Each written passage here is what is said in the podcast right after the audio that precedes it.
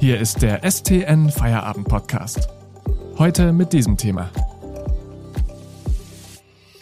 Die Lage in Afghanistan. Wie geht es Menschen vor Ort? Am Mikrofon ist Hanna Spanhiel. Hallo.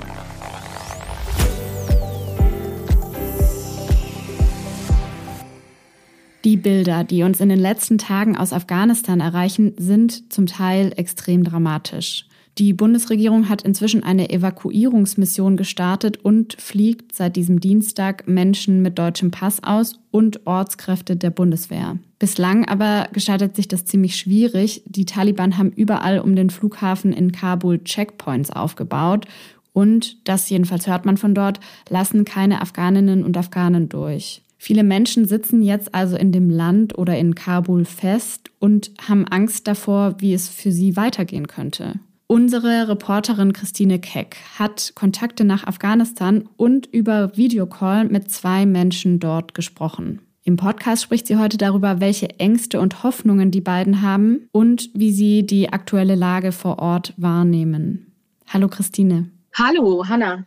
Christine, du hast ja sogar heute noch mit einem ehemaligen Mitarbeiter der afghanischen Regierung gesprochen. Er ist in Kabul. Wie geht es diesem Mann denn? Der hat seit Tagen nicht mehr geschlafen, wechselt ständig die Unterkünfte und ist total unter Adrenalin. Die Ungewissheit, was kommen wird, macht ihm ganz, ganz große Angst. Er war Ingenieur, jahrelang in einem Ministerium beschäftigt und steht somit für die alte Regierung Rani. Hm, er hat mir von Plünderungen in der Stadt erzählt, es würden sich Männer als Taliban ausgeben, die Häuser stürmen und mitnehmen, was ihnen gefällt. Ähm, aber eigentlich seien die gar keine Taliban, sondern Diebe, sagt er.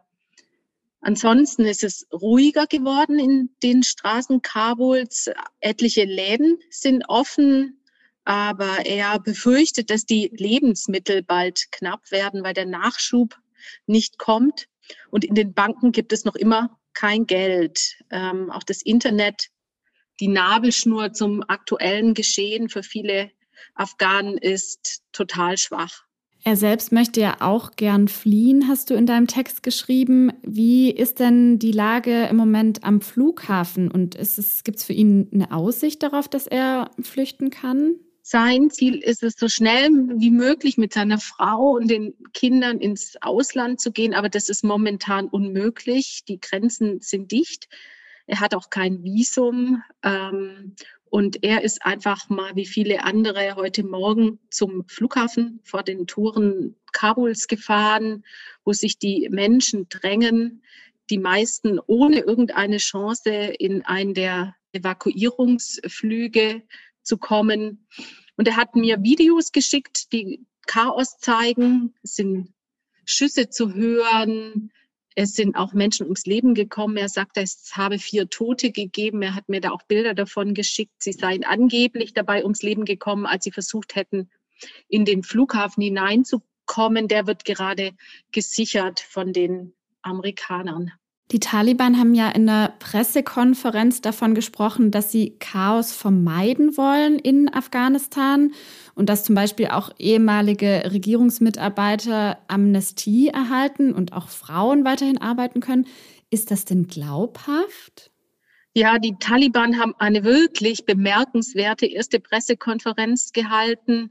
Sie haben eine allgemeine Amnestie angekündigt und ein Ende des Krieges. Und der Pressesprecher Sahibullah Mujahid, seit vielen Jahren die Stimme der Taliban, der hat zum allerersten Mal sein Gesicht gezeigt. Er saß im Medienzentrum in Kabul und zwar genau auf dem Platz, auf dem sonst der frühere Regierungssprecher Dawa Khan Menapal saß. Der war nämlich Anfang des Monats beim Freitagsgebet in einer Moschee mit einer gezielten Strafaktion getötet worden. Das sagt ziemlich viel über die radikalen Islamisten. Sie haben in der Pressekonferenz angekündigt, dass die Frauen im Rahmen des islamischen Rechts ihre Arbeit wieder aufnehmen können. Sie haben gesagt, dass die Frauen in Schulen und Krankenhäusern arbeiten sollen und dass die Regeln dazu die neue Regierung aufstellen wird, die sich demnächst formiert. Momentan also ziemlich moderate Töne, Aber das kann sich ganz schnell ändern und wie glaubwürdig das alles ist, keine Ahnung. Anfang der Woche hattest du ja auch schon Kontakt zu einer afghanischen Frauenrechtlerin. Pashtana Durani heißt sie. Was hat sich denn für sie seit der Machtergreifung der Taliban verändert? Pashtana Durani ist gerade mal 23 Jahre alt und hat schon eine eigene Hilfsorganisation für mehr Bildung für Mädchen gegründet. Learn heißt die Organisation und sie hat damit Tausenden Schülerinnen Unterricht ermöglicht. Ähm, Pashtana Durana hält sich versteckt zurzeit. Sie ist als Aktivistin und Studentin an der American University of Afghanistan besonders gefährdet. Frauen wie Durani stehen für eine moderne Zukunft die Taliban für das Gegenteil. Ähm, und deshalb hat sie sich jetzt entschieden, erstmal unterzutauchen. Sie darf nicht mehr auf die Straße. Sie ist in, zusammen mit ihrer Familie gerade in dem Versteck. Und sie will aber unbedingt im Land bleiben ähm, und nicht ihre Heimat Afghanistan verlassen. Sie ist nämlich aufgewachsen in dem Flüchtlingslager in Pakistan. Und als sie zurückgekommen gekommen ist als junge Frau, hat sie gesagt, ähm, das ist mein Land. Danke, Christine Keck, bis hierher. Wir sprechen gleich noch darüber, ob die Menschen vor Ort in Afghanistan eigentlich auch Unterstützung bekommen. Vorher machen wir kurz Werbung. Bitte denken Sie daran, den STN Feierabend Podcast zu abonnieren, damit Sie keine Folge mehr verpassen. Mehr Hintergründe und Analysen bekommen Sie mit einem STN Plus Abo für nur 6,90 Euro monatlich kündbar.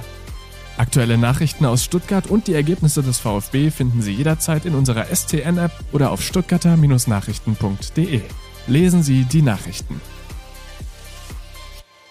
Im Podcast spreche ich heute mit Politikreporterin Christine Keck über die Situation in Afghanistan.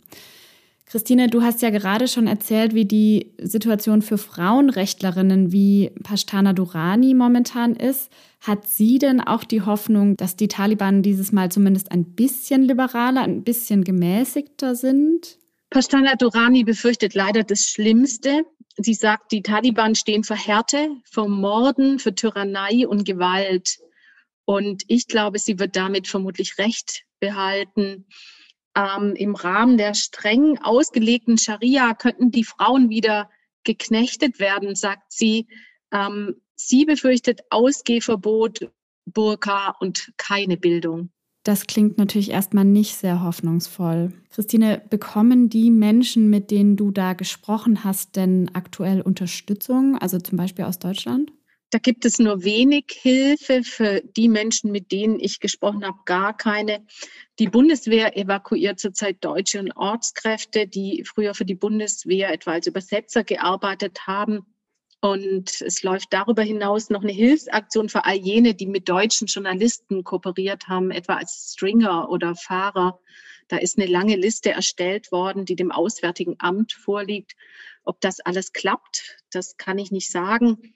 Denn ähm, wer im Großraum Kabul ist, der kommt kaum zu, zum Flughafen. Die Checkpoints der Taliban halten viele auf. Und wer weiter weg im Land ist, etwa in Kandahar, der hat eigentlich gerade gar keine Chance, nach Kabul zu kommen. Vielen Dank, Christine, dass du diese Einblicke und Eindrücke mit uns geteilt hast. Den Podcast hören Sie dann morgen wieder, wenn Sie mögen. Ihnen jetzt erstmal einen schönen Feierabend. Tschüss und machen Sie es gut.